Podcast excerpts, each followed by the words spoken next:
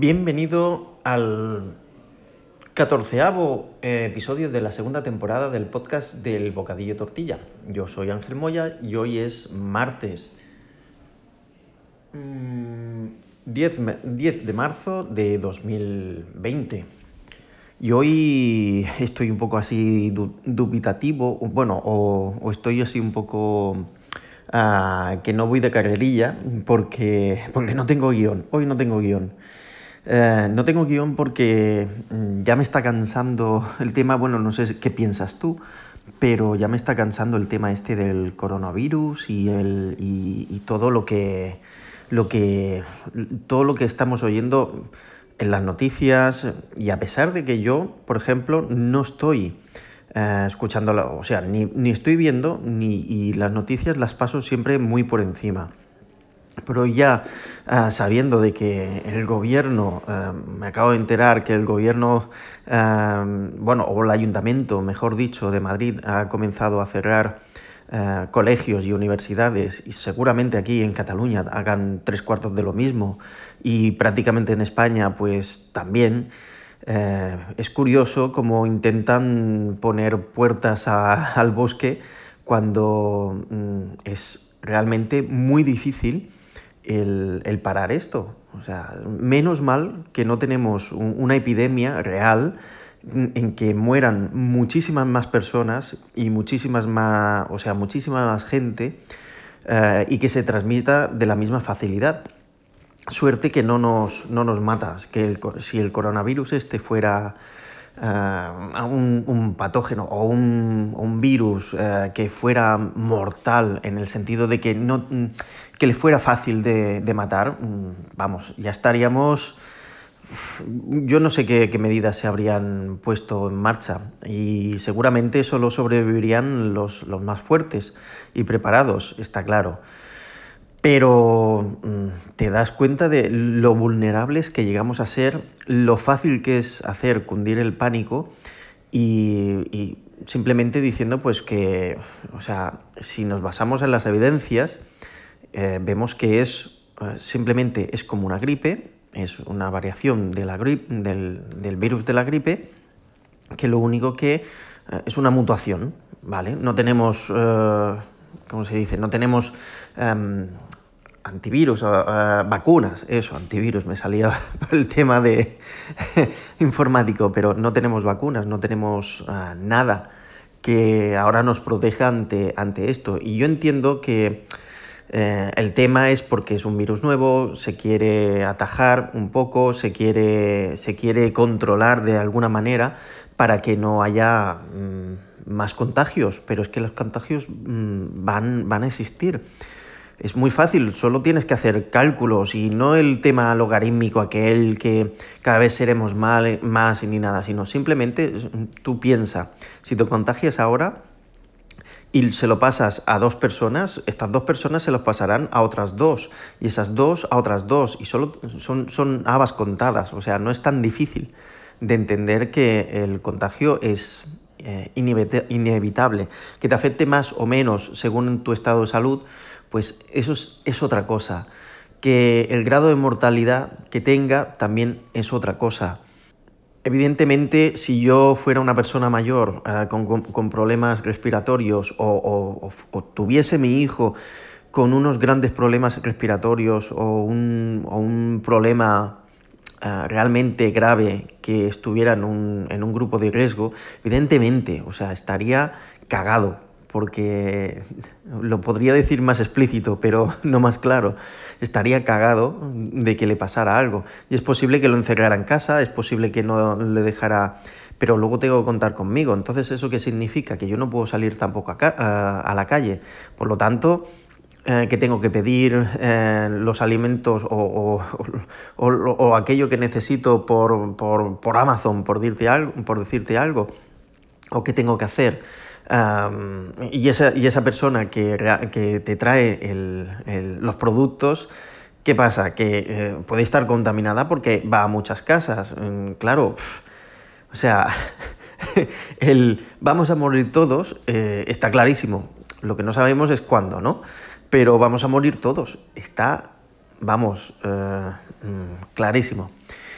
Pero me molesta mucho, lo que más me molesta es el tema de, la, de este miedo generalizado que, que, nos infunden y es como, como el tema, podríamos decir, del independentismo aquí en Cataluña o de otras, otras enfermedades que también se han llegado a declarar uh, como, una, como una pandemia, ¿no?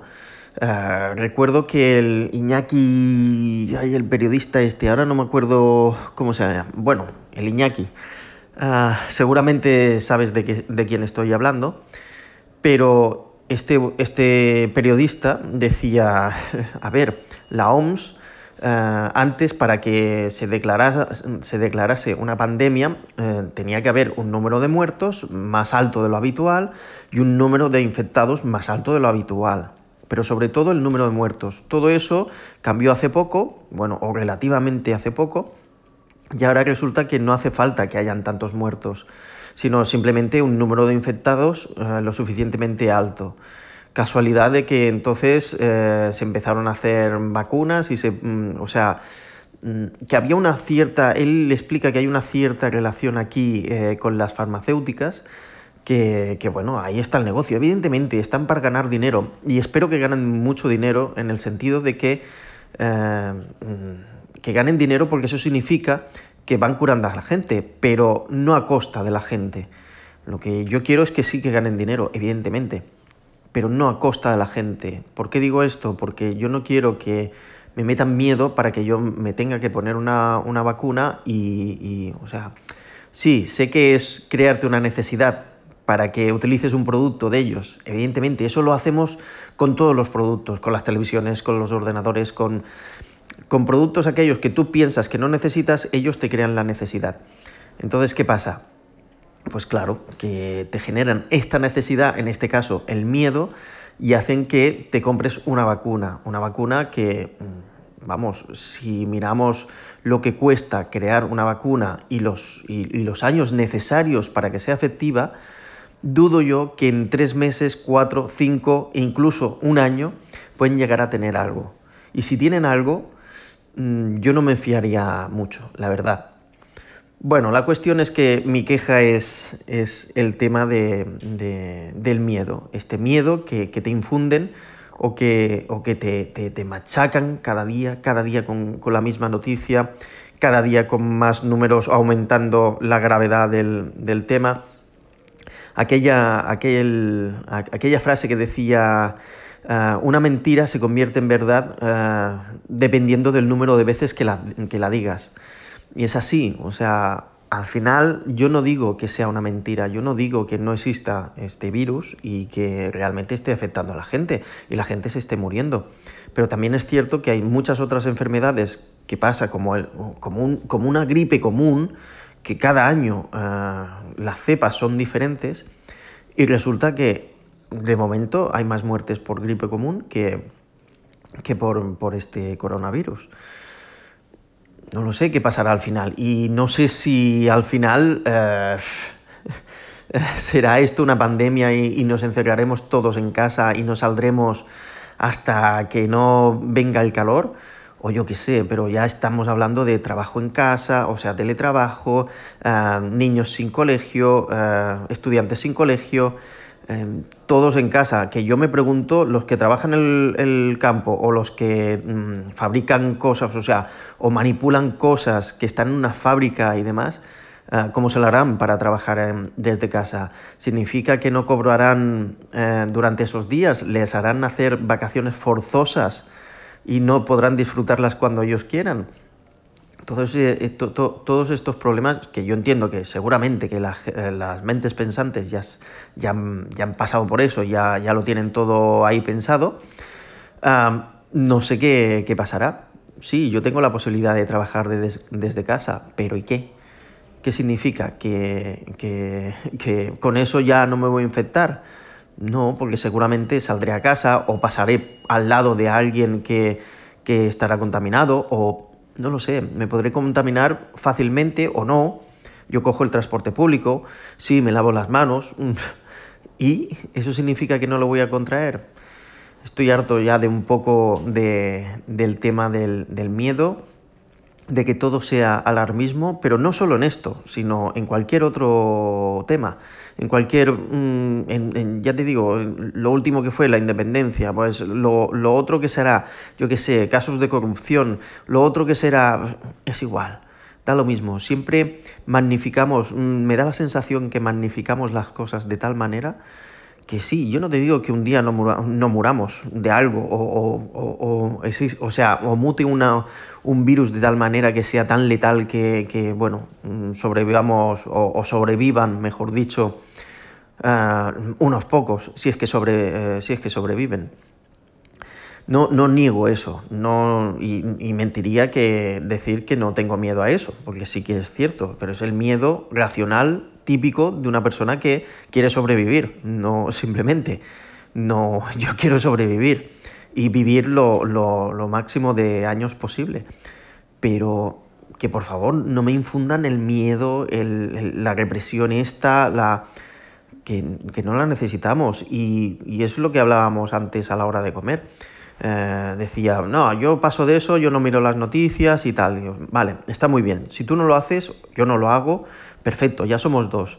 Pero ¿y toda esa gente que sí que lo mira? ¿Y toda esa gente que se va a los supermercados a comprar a mansalva, mm, mm, a, replegar todos aquellos productos que seguramente algún día se les caducará en el armario, pero van a replegar todo lo que pueden de comida o comida enlatada o comida lo que sea y, van a replegar con todo. Y entonces yo que no, que digamos, no voy con miedo, pues un día me voy a comprar un, bote de garbanzos en conserva y resulta que no hay. Porque han pasado 20 personas por ahí y han acabado con todas las, las existencias que hay en la tienda. Entonces me afecta, o sea, me afecta igualmente. Mm, sí, yo no tengo miedo, pero me afecta por, por todo el resto de, de, que tienen miedo. Por lo tanto, la ola, esta ola del miedo, me arrastra. Si no voy con ella, me arrastra. O sea, da lo mismo. Y eso es... Eh, eso, eso yo creo que nos matará más. Eso, todo ese miedo, que no el, tema del coronavirus, ahora de momento, hasta que se invente un, virus eh, más nuevo, más letal y, más, y peor.